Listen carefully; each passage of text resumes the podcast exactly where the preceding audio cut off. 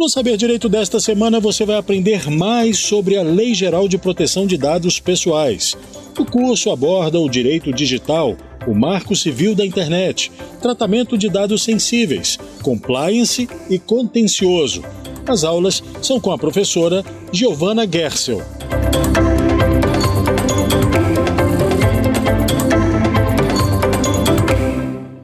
Olá, sejam bem-vindos ao Saber Direito. Esse é o nosso curso de Lei Geral de Proteção de Dados, Compliance e Contencioso. O meu nome é Giovana Gersel, eu sou advogada, especialista em Direito Digital e Direito Penal. O nosso curso conta com cinco aulas e agora estamos na aula 4, que é uma aula específica sobre Lei Geral de Proteção de Dados.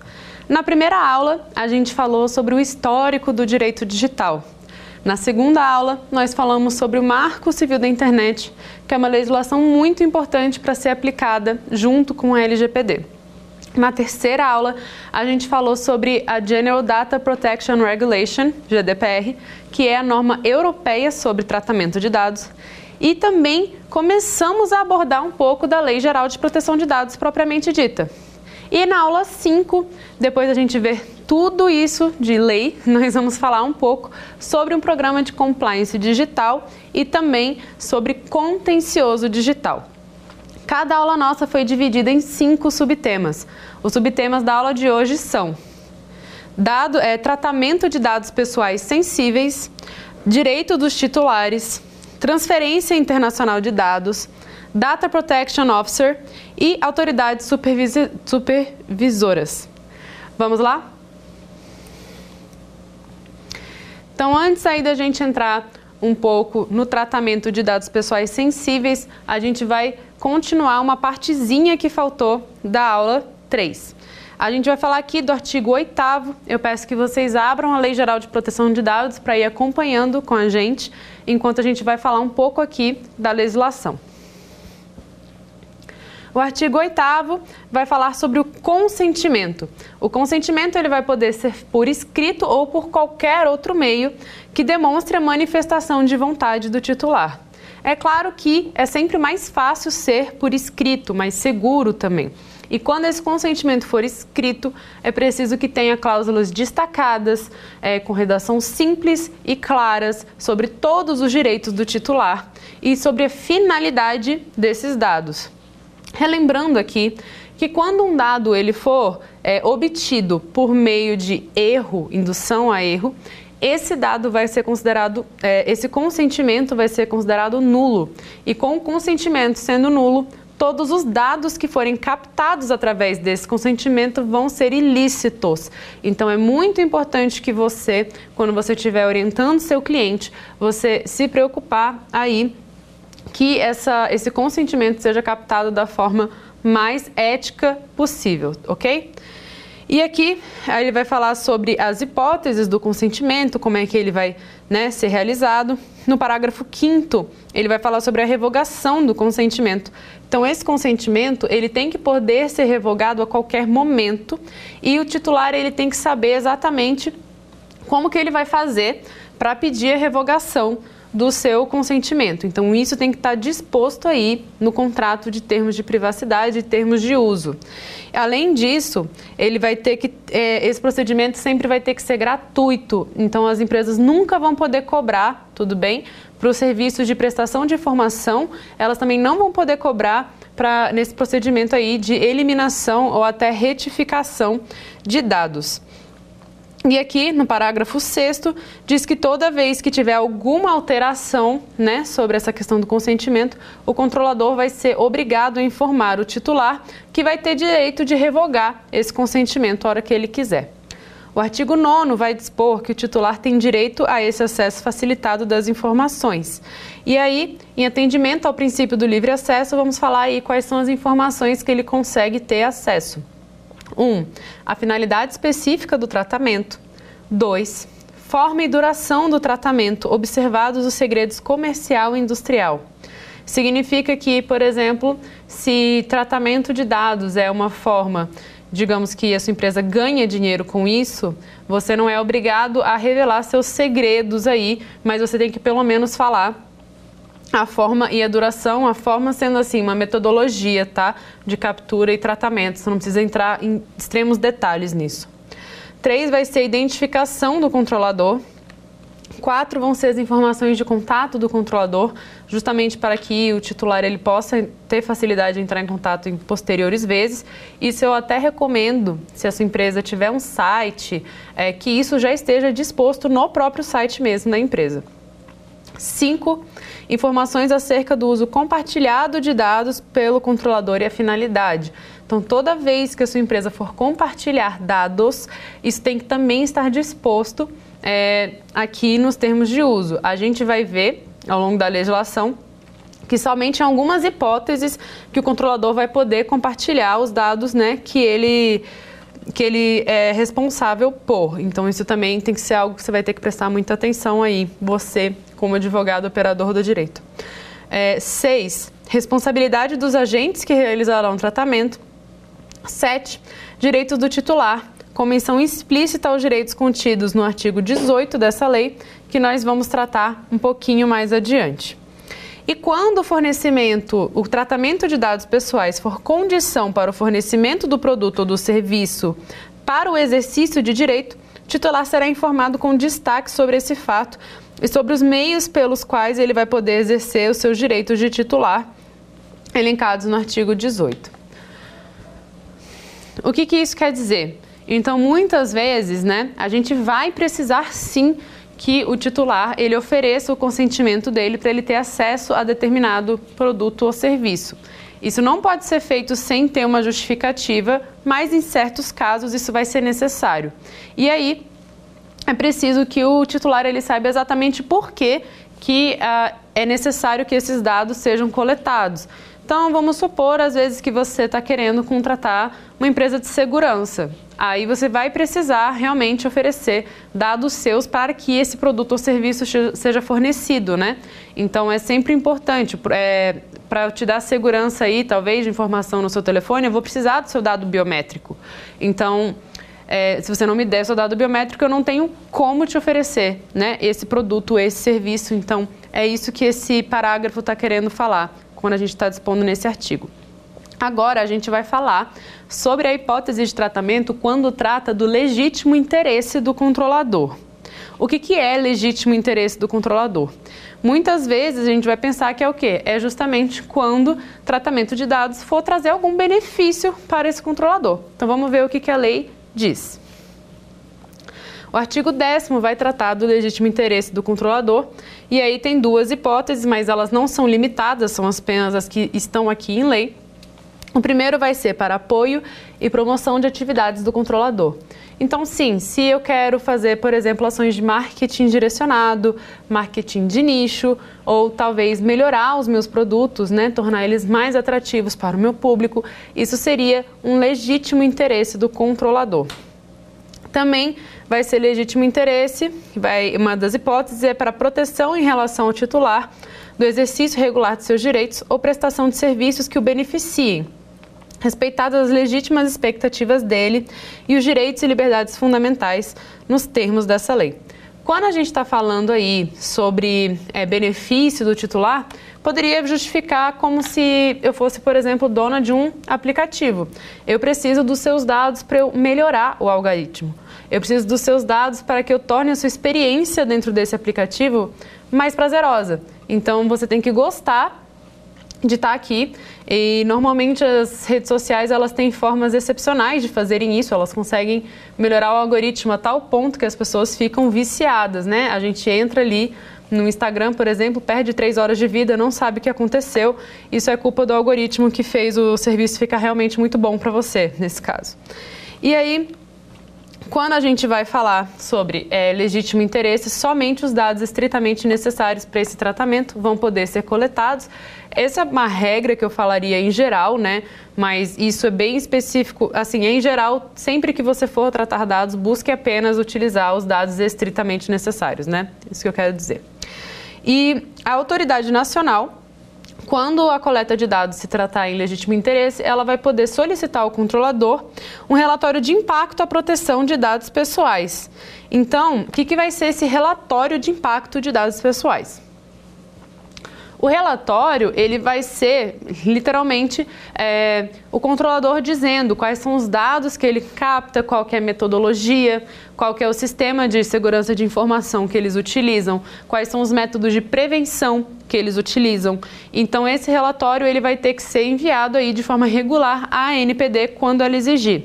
Mas a minha dica é que quando você está atuando como um advogado e você quer fazer um programa de compliance, por exemplo, é que isso já seja cultura da empresa realizar esse relatório, independentemente da NPD exigir ele ou não, porque esse relatório vai permitir que você tenha controle né, das práticas de coleta de dados e ele também vai permitir uma maior transparência e uma melhor qualidade aí nesse serviço de tratamento de dados.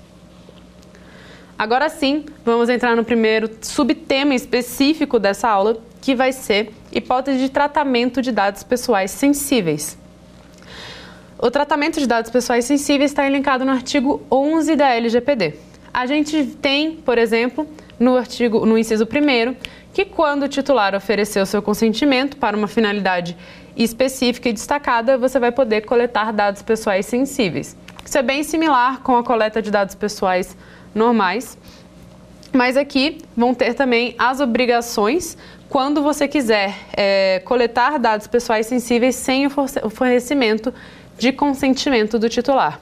Então, sem o fornecimento do consentimento, somente nas hipóteses que foi indispensável para a. Cumprimento de obrigação legal ou regulatória pelo controlador.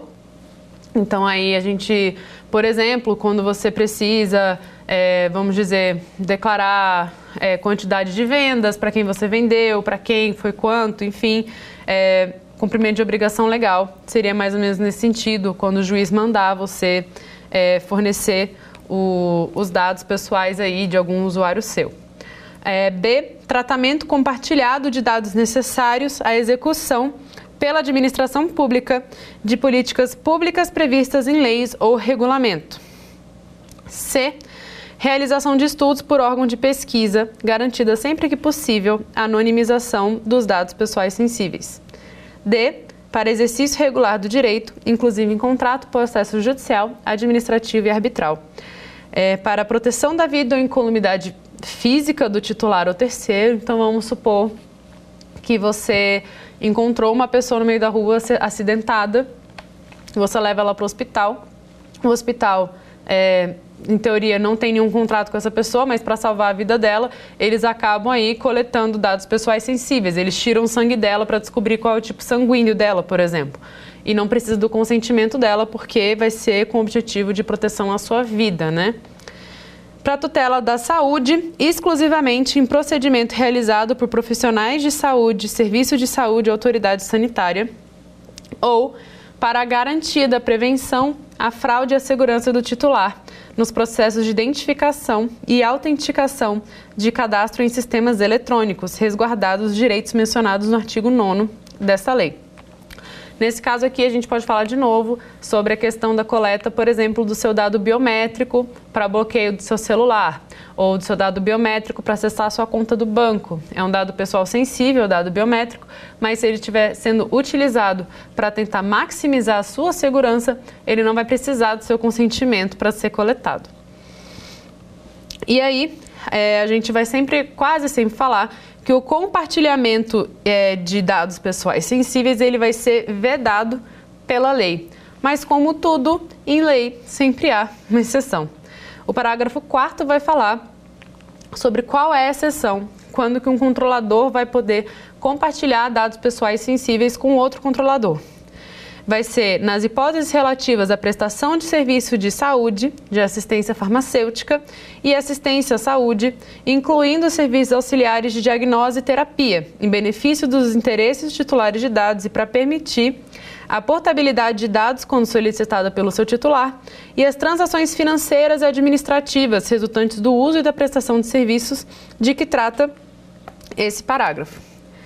Aqui é interessante a gente falar o seguinte: é, por que, que você precisaria compartilhar é, dados pessoais sensíveis quando a gente está falando de prestação de serviço de saúde? Vamos supor aí que você quer mudar de plano de saúde. Você tem o seu plano, você quer migrar para outro plano. Normalmente você pede, você por si mesmo, você pede a portabilidade dos seus dados de um plano para o outro, né? Para facilitar a sua vida, para você não ter que ficar fazendo aquelas longas entrevistas de plano de saúde, embora mesmo assim você talvez vai acabar fazendo. Mas enfim, até é uma forma do plano de saúde é, ver a sua vida pregressa, digamos assim. Mas existe aí uma observação. O parágrafo 5 vai vedar que planos de saúde de assistência privada, por exemplo, eles diferenciem o seu tratamento com base aí nos seus dados pessoais. Então, o plano de saúde ele não pode te negar oferecer um plano porque, por exemplo, você tem uma saúde muito deteriorada. Então, assim, você seria um grande risco para esse plano de saúde. Ele, ele gastaria mais dinheiro com você do que ele ganha. Ele não pode te excluir de um benefício ele também não vai poder sair cobrando planos diferentes para você. Os planos de saúde, normalmente eles cobram determinada mensalidade por determinada faixa de idade, mas eles não cobram, por exemplo, determinada mensalidade com base nas doenças pregressas que você tem. Então, o plano de saúde não pode fazer esse tipo né, de distinção entre usuários. E aí, o artigo 12 vai falar sobre a não aplicação da LGPD nos dados anonimizados. A gente já falou um pouco disso na nossa aula 3, mas aqui é mais específico, ele diz que eles não vão ser considerados dados pessoais, salvo quando o processo de anonimização ao qual forem submetidos for revertido utilizando exclusivamente de meios próprios ou quando, com esforços razoáveis, puder ser revertido no parágrafo 1 a gente tem a definição do que seria é, razoável e, e aí ele fala: a determinação do que seja razoável deve levar em consideração fatores objetivos, tais como custo e tempo necessário para reverter o processo de anonimização, de acordo com as tecnologias disponíveis e a utilização exclusiva dos meios próprios. Então, e o que, que isso significa? Que se em, em condições normais é, for quase impossível você reverter um dado anônimo, não vai ter aplicação da Lei Geral de Proteção de Dados. Uma pessoa completamente insana, com muito tempo livre, muito dinheiro, conseguiu reverter, tudo bem, isso é uma exceção, mas isso não vai ter aplicação da Lei Geral de Proteção de Dados, porque aquela empresa teve todos os cuidados possíveis e não seria razoável, né, esse tempo e custo que essa outra pessoa, de forma maliciosa, teve para conseguir reverter. Aí, no artigo 13, a gente vai falar da utilização dos dados pessoais para realização de estudo em saúde pública. Quando a gente fala de realização de estudo em saúde pública, a gente tem que sempre ter em mente que o órgão vai ter obrigação de guardar esses dados em um ambiente seguro. Ele também vai ter obrigação de ter é, programas de segurança de informação e ele sempre vai ter que tentar anonimizar esses dados sempre que possível. Assim, isso já é algo comum em estudos médicos. Dificilmente você vê um estudo médico que tenha identificação, por exemplo, de uma pessoa que fez parte de um estudo. Normalmente essas tabelas vão ser pseudo-anonimizadas, vão se guardar esses dados das pessoas assim para entrar em contato, porque às vezes a pessoa tem que voltar várias vezes para fazer aquele estudo, mas no geral não se usa é, dados pessoais ali que possam identificar uma pessoa para estudos em área de saúde. E aí, inclusive, a gente vai ter essa determinação que é absolutamente proibido, e essa aqui não tem nenhuma exceção, em absolutamente nenhuma hipótese você vai poder revelar dados pessoais quando se tratar de estudos feitos por saúde pública, tá bom? Inclusive, o parágrafo 2 vai falar que o órgão de pesquisa será o responsável pela segurança da informação prevista no caput do artigo. E aí não permitida também a transferência de dados a terceiro. Então você também não pode fazer um estudo de saúde e sair vendendo os dados da pessoa para planos de saúde. Isso também é completamente vedado.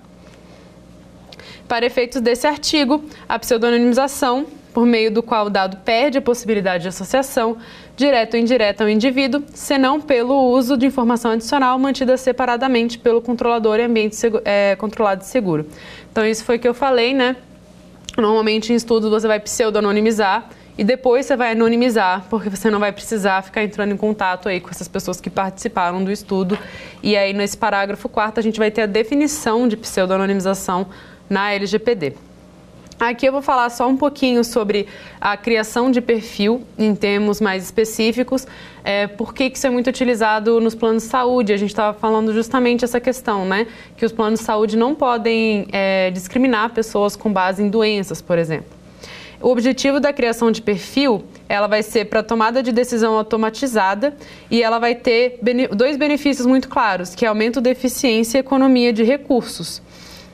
Então, ela vai ser muito utilizada aí em é, aplicações comerciais, como eu sempre já comentei aqui, marketing de nicho e definição de perfil, análise de riscos. Então, a gente sempre vai ter que ter muito cuidado nessa questão aí do plano de saúde, utilizando criação de perfil para discriminar pessoas.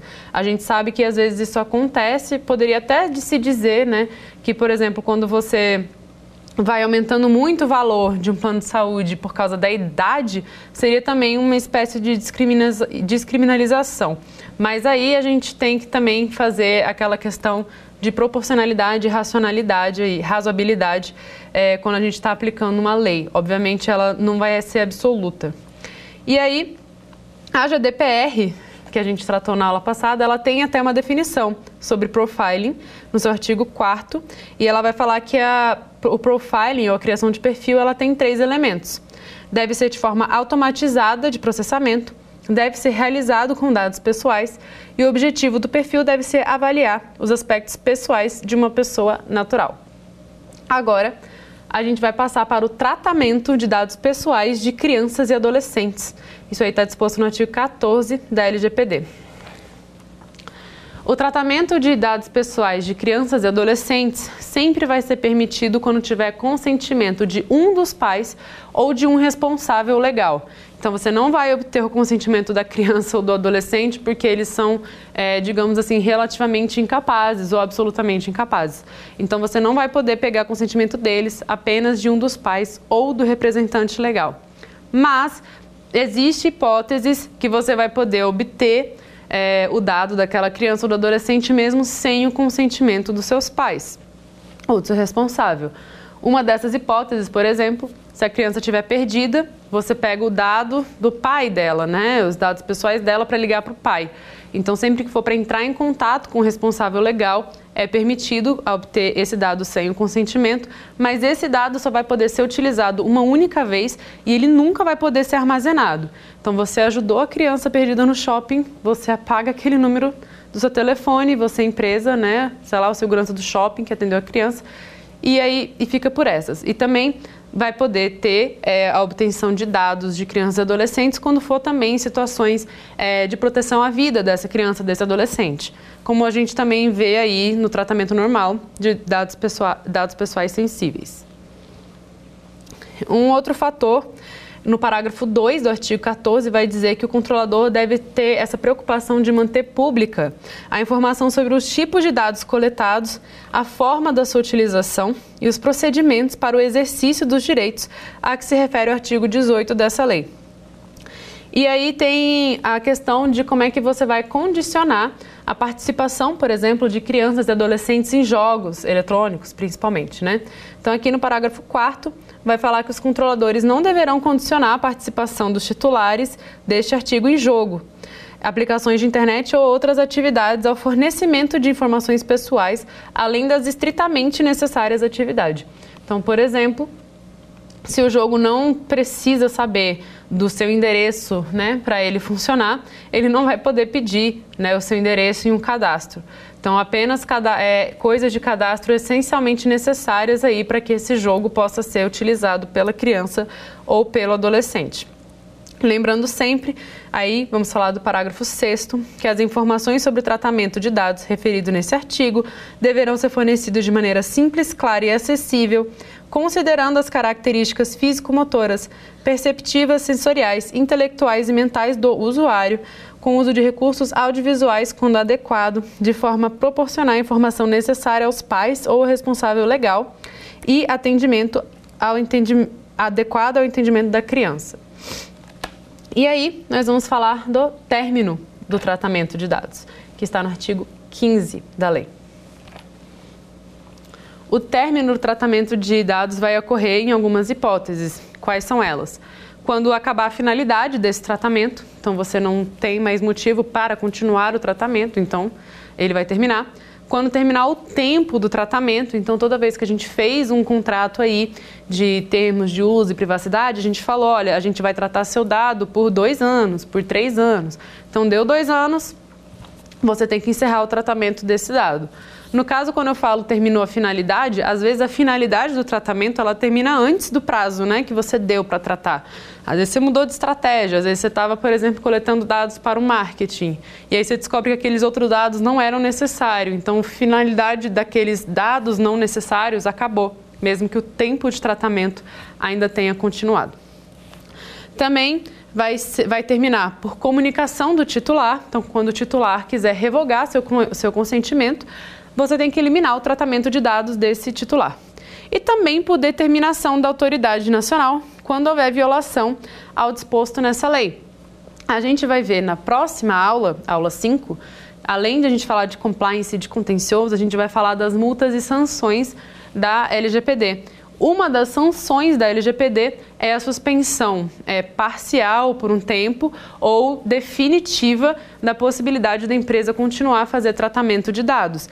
Então, aí vai ser uma hipótese que se a NPD determinou que você não pode mais tratar dados, você vai ter que eliminar imediatamente todos os dados que a sua empresa tratava até aquele momento.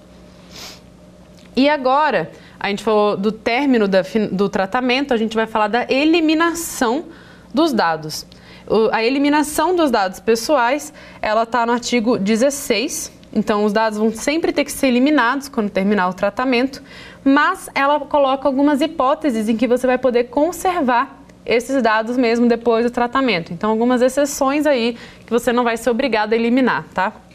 Um vai ser para cumprimento de obrigação legal ou regulatória pelo controlador. Um exemplo que a gente pode dar, tá, é até do Marco Civil da Internet, o provedor de conexão, por exemplo, ele tem o um prazo de um ano para manter o registro de conexão dos usuários.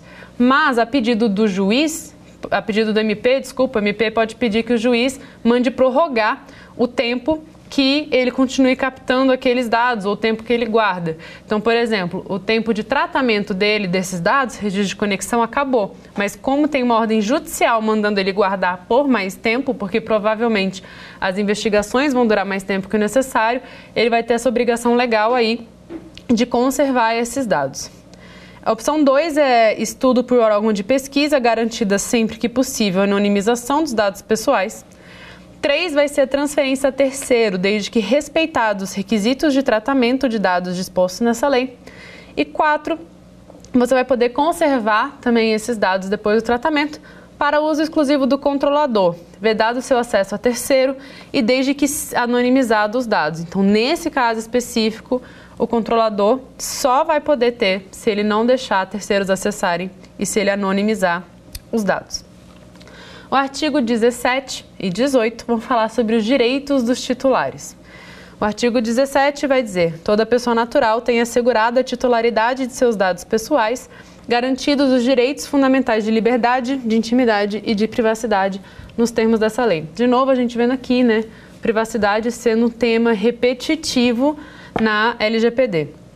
O titular, aí artigo 18, titular de dados tem direito a obter do controlador em relação aos dados do titular por ele tratado a qualquer momento e mediante requisição, a confirmação de existência de tratamento, o acesso aos dados, a correção de dados incompletos, inexatos ou desatualizados, anonimização, bloqueio ou eliminação de dados desnecessários, excessivos ou tratados em desconformidade com o disposto nessa lei Portabilidade de dados a outro fornecedor de serviço ou produto, mediante requisição expressa, de acordo com o regulamento da autoridade nacional, observados segredos comerciais e industriais. Eliminação dos dados pessoais tratados com consentimento do titular, exceto nas hipóteses previstas no artigo 16 dessa lei. Informação de entidades públicas e privadas com as quais o controlador realizou o uso compartilhado de dados. Então, vamos supor que eu tenho uma empresa e a administração pública manda eu divulgar dados aí, pode ser até por ordem judicial, digamos assim, e eu tive que compartilhar, certo? E aí esse titular ele tem direito a saber se, por exemplo, alguma vez a minha os meus dados foram compartilhados com algum outro membro do Estado, da administração pública, ou se você já compartilhou meus dados com alguma outra empresa, seja que porque essa outra empresa é a empresa que é responsável, por exemplo, por tratar os dados, né? Às vezes você só coletou os dados e ela tratou posteriormente. Então, isso tudo você, como titular, tem direito a saber. Informação sobre a possibilidade de não fornecer, fornecer consentimento e sobre as consequências da negativa Aqui a gente gosta de falar um pouco sobre granulariza granularização. O que, que, é isso?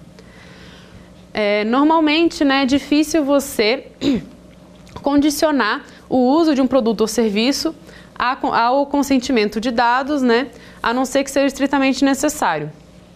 Então, se você precisa coletar o dado do usuário, mas é, não, você não tem essas hipóteses, digamos assim, né, estritamente necessárias para utilizar aquele serviço que você oferece, a gente sempre dá uma dica de granularizar, ou seja, oferecer opções de consentimento. Então vamos supor aí que você tem um site de uma clínica. Aí você nesse site pode assinar um newsletter, pode marcar consultas, pode enviar exames. Você pode, por exemplo, no seu termo de uso, colocar assim que a pessoa ela dá o consentimento para a coleta de dado dela apenas para marcar consultas ou que ela dá apenas para ter newsletter, apenas para poder enviar exames. Então você vai condicionando aí o acesso. Um exemplo mais claro ainda é, por exemplo, seu celular. Às vezes você baixa um aplicativo, aí ele pede, né? Permissão para usar seu microfone, permissão para acessar, seu, acessar a sua agenda, permissão para acessar suas fotos. Aí você vai poder aceitar ou negar. Isso aí é um exemplo de granularização, né? De você oferecer diferentes opções aí ao titular para ele oferecer o consentimento. Aqui também vamos falar sobre a possibilidade da revogação do consentimento por parte do titular. E aqui, parágrafo 1, tem uma questão interessante, que é o titular de dados pessoais tem o direito de peticionar em relação aos seus dados contra o controlador perante a autoridade nacional. Mas aí, eu quero é, é, falar aqui de uma forma mais simples, você só vai poder peticionar perante a autoridade nacional se você tiver pedido informações ao controlador e ele tiver negado. Então você não pode, por exemplo, eu quero eliminar meu dado e eu vou direto então na autoridade nacional, vou lá abrir um processo administrativo contra esse controlador. Tem que primeiro ter uma negativa ou uma ignorada, digamos assim, e aí você vai lá na NPD peticionar contra esse controlador. Aí o artigo 19 vai falar sobre a confirmação de existência ou uso ou acesso a dados pessoais serão providenciados mediante requisição do titular. Aqui a gente tem duas opções. Você pode fornecer ou de forma simplificada, mas ela vai ter que ser imediata. Então aí normalmente o ideal é você ter um chat para conversar com o usuário, ele vai pedir o acesso aos dados e aí você responde e pode ser bem simples. Ou se você não tiver condição, você pode responder o usuário em 15 dias, mas aí você tem que enviar um relatório completo para ele sobre quais dados vai ter que ter origem, a inexistência de registro, os critérios utilizados, a finalidade do tratamento e também com que pessoas tiveram acesso então, essas duas opções, ou vai ser de forma simplificada e, auto e, automática, né, na hora, ou vai ter 15 dias aí, mas vai ter que ser um processo completo, um relatório bem minucioso sobre como é que você fez essa coleta e esse tratamento de dados. O artigo 20 vai dizer que o titular de dados tem direito a solicitar a revisão de decisões tomadas unicamente com base em tratamento automatizado de dados pessoais que afetem os seus interesses, inclu incluídas as decisões destinadas a definir o seu perfil pessoal, profissional, de consumo e de crédito ou os aspectos de sua personalidade. parágrafo 1 vai falar que o controlador deverá fornecer, sempre que solicitadas, informações claras e adequadas a respeito dos critérios e dos procedimentos utilizados para a decisão automatizada. O que isso quer dizer? De novo, esse foi um caso que eu trouxe aí na aula passada, mas que se você foi pedir crédito a um banco e ele negou, porque ele falou, olha, o seu perfil, o seu score de crédito é muito baixo.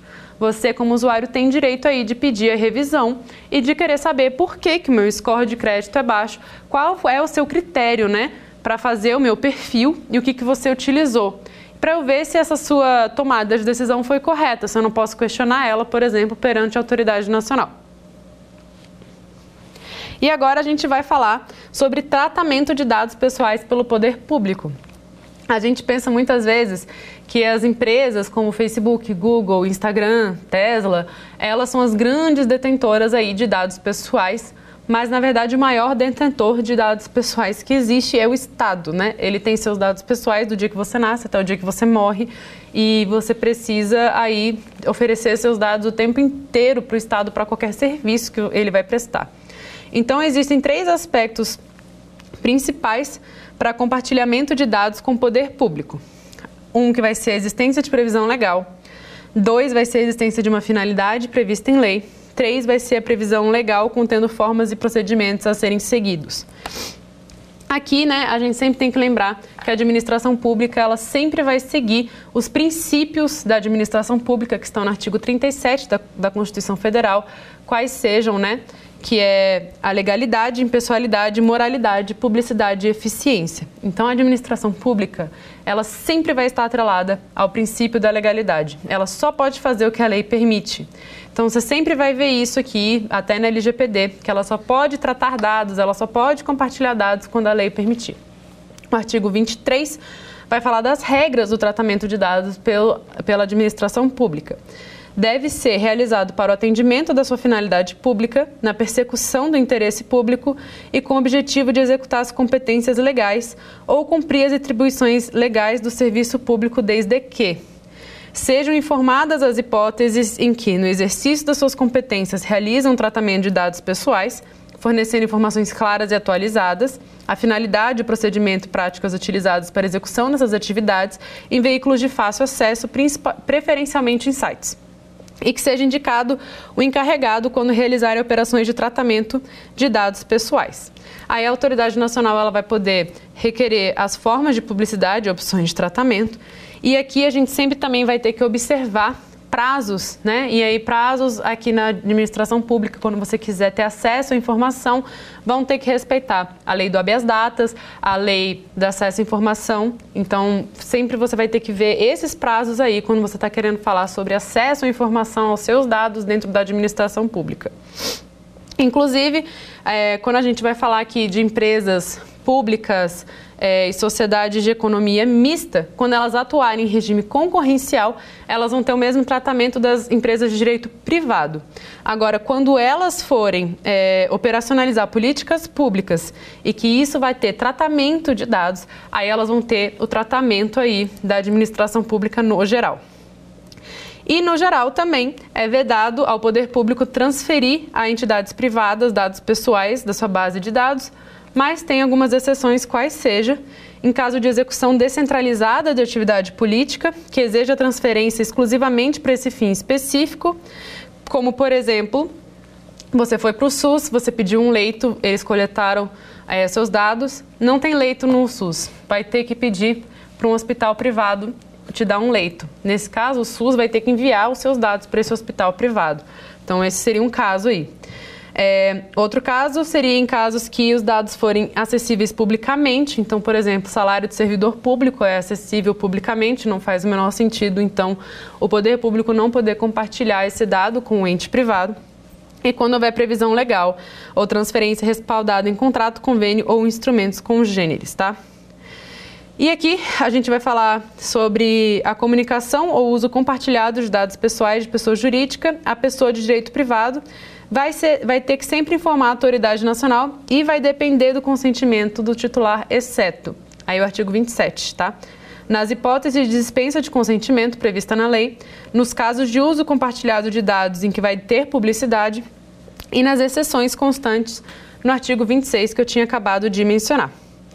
E aqui a gente vai falar um pouco da responsabilidade é, da administração pública.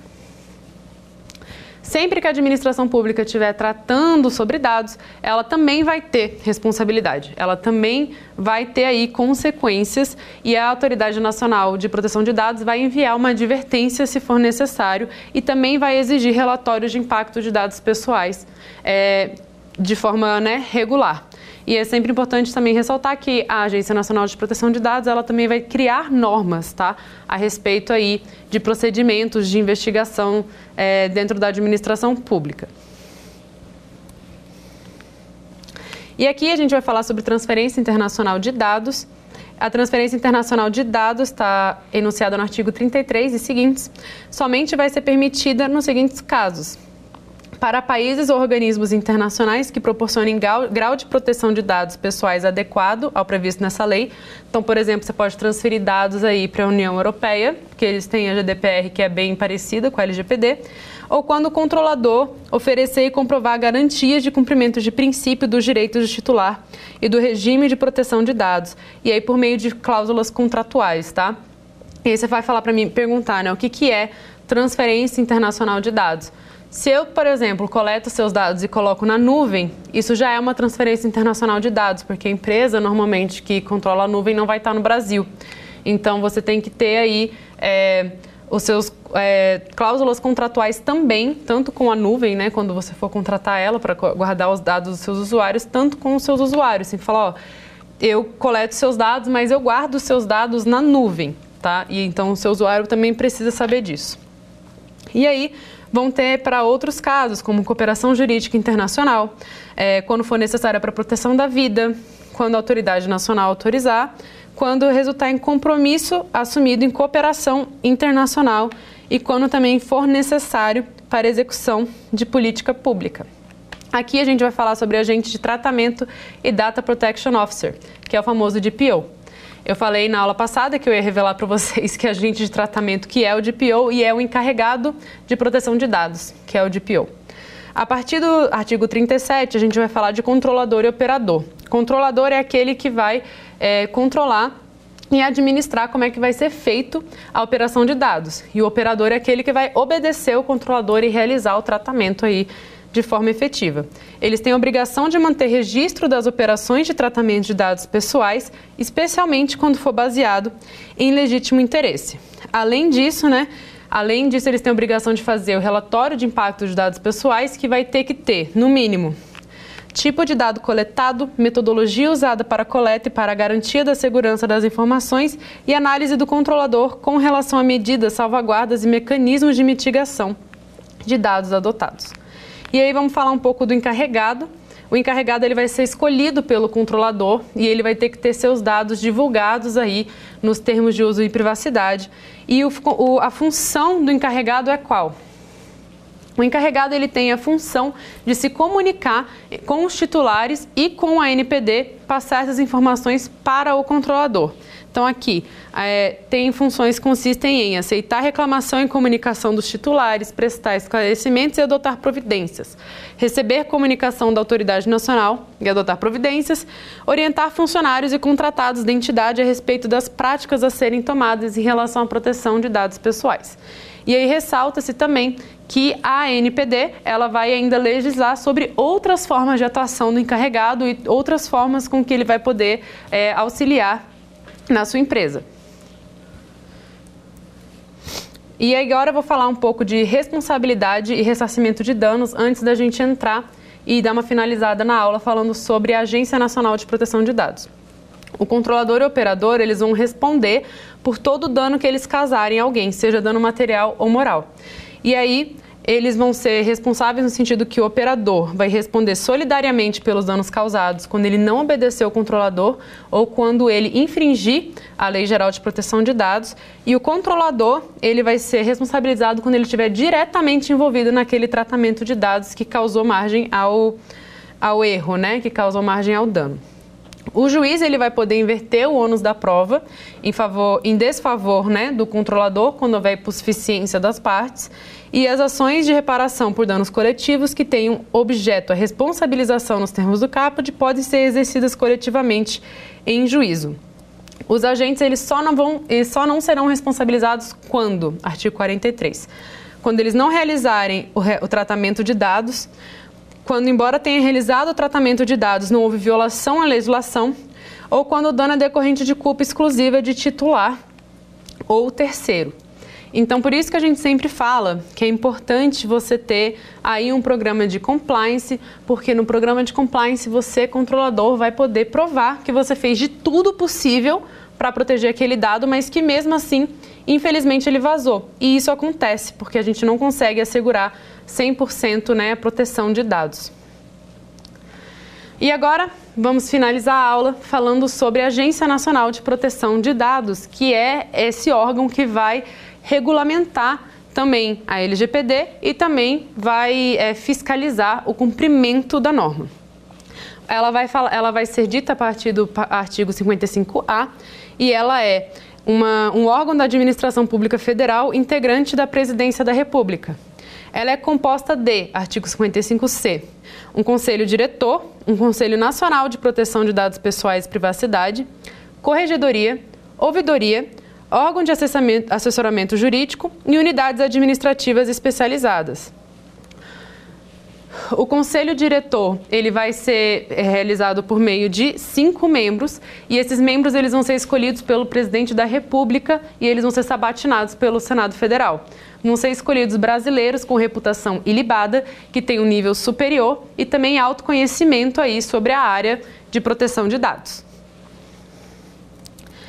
E aí eu vou falar um pouquinho das competências da NPD. São várias competências, estão listadas no artigo 55J. Eu vou listar as principais para a gente poder encerrar a aula. A principal dela vai ser zelar pela proteção de dados nos termos da legislação. Também ela vai é, observar os segredos comerciais e industriais. Ela também vai elaborar as diretrizes da Política Nacional de Proteção de Dados. Ela vai receber as petições de reclamação dos titulares quando eles já tiverem obtido uma negativa pelos controladores. Ela também vai ser responsável por aplicar as sanções né, a quem descumprir a Lei Geral de Proteção de Dados e ela também vai fazer os procedimentos administrativos, a apuração e todos esses procedimentos vão ter que ter é, livre é, acesso a contraditório e ampla defesa. Ela também vai promover na população conhecimento das normas e políticas públicas sobre proteção de dados pessoais e das medidas de segurança. E agora nós vamos passar para o nosso quiz.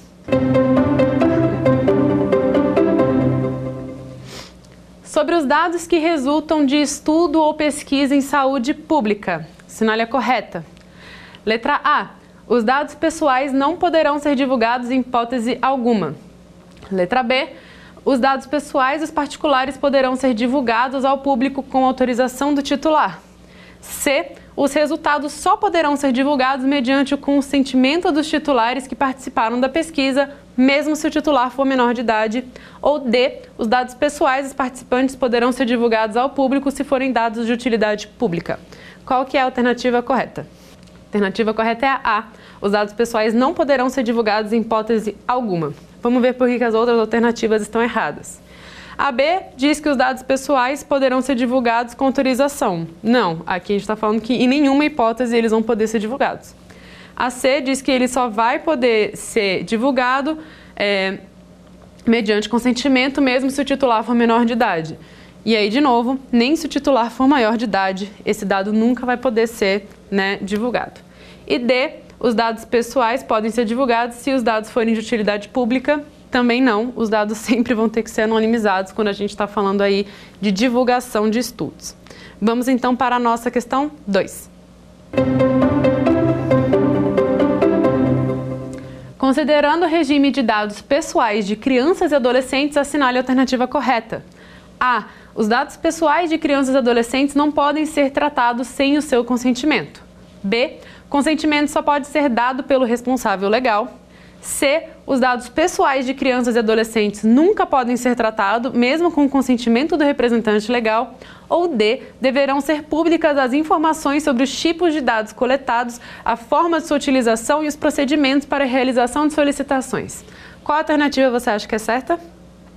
Alternativa D. Deverão ser públicas as informações sobre os tipos de dados coletados, forma de sua utilização e os procedimentos para a realização de solicitações. Por que, que as outras alternativas estão erradas? A A diz que os dados pessoais não vão poder ser coletados e tratados sem o seu consentimento. Podem, podem ser, principalmente quando for para tentar achar o pai dessa criança ou adolescente ou quando for casos aí de proteção à saúde. B diz que o consentimento só pode ser dado pelo responsável legal. Na letra da lei fala que pode ser por um dos pais ou pelo responsável legal. Os dados pessoais, na letra C, nunca vão poder ser tratados mesmo com consentimento. E aí, ela está errada, tanto vai poder ser tratado com consentimento, quanto também vai ter hipóteses que não vai precisar de consentimento de ninguém, vai poder ser tratado de qualquer forma. Agora vamos para a nossa questão 3. Ao avaliar a relação entre princípios da administração pública e os previstos na LGPD, assinale a alternativa correta. A. A administração pública nunca poderá tratar dados pessoais sensíveis dos cidadãos, visto que isso ofende o princípio da privacidade. B. Os princípios da LGPD são hierarquicamente superiores ao da administração pública. C. O poder público, apesar de ter de respeitar a privacidade dos cidadãos, nunca sofrerá nenhum tipo de consequência caso os dados trate os dados de maneira indevida, ou D. O tratamento de dados somente poderá ser realizado pela administração pública para o tratamento e uso compartilhado de dados necessários à execução de políticas públicas previstas em lei e regulamentos ou respaldadas em contratos, convênios e instrumentos congêneres. Qual alternativa você acha que é correta? D. O tratamento de dados somente poderá ser realizado pela administração pública para o tratamento e uso compartilhado de dados necessários à execução de políticas públicas previstas em lei e regulamentos ou respaldados em contratos, convênios ou instrumentos congêneres. E agora vamos ver por que as outras alternativas estão erradas. Na A, diz que a administração pública nunca poderá tratar dos dados pessoais sensíveis dos cidadãos, porque isso ofende o princípio da privacidade, a gente sabe que é errado. Vai sim poder tratar dos dados pessoais sensíveis, pode também com consentimento e sem consentimento. B. Os princípios da LGPD são hierarquicamente superiores ao da administração pública? Não, eles não são hierarquicamente superiores. Inclusive, a administração pública tem que continuar né, é, seguindo os princípios da administração pública. E isso também não existem princípios que são superiores uns aos outros. É uma questão até de direito constitucional. Princípios todos são importantes iguais. O que a gente fala aí é de uma ponderação de princípios. C poder público, apesar de ter de respeitar a privacidade dos cidadãos, nunca sofrerá nenhum tipo de consequência caso trate os dados de maneira indevida. Não, vai ter sim consequências, ela vai ser é, fiscalizada pela NPD e provavelmente também vai ter um procedimento, processo administrativo disciplinar contra aquele agente que tratou os dados de forma indevida. E agora eu vou falar um breve resumo sobre o que nós falamos na aula de hoje. Hoje nós falamos do tratamento de dados pessoais sensíveis, falamos do tratamento de dados de crianças e adolescentes. Nós também falamos sobre os estudos realizados por entidades que fazem pesquisa em saúde pública. Nós também falamos em hipótese de consentimento e revogação do titular hipóteses que, mesmo após a eliminação dos dados, você vai poder manter esses dados em sua base. E nós também falamos dos agentes é, de tratamento, controlador, operador encarregado de proteção de dados, que é o DPO, aqui no Brasil.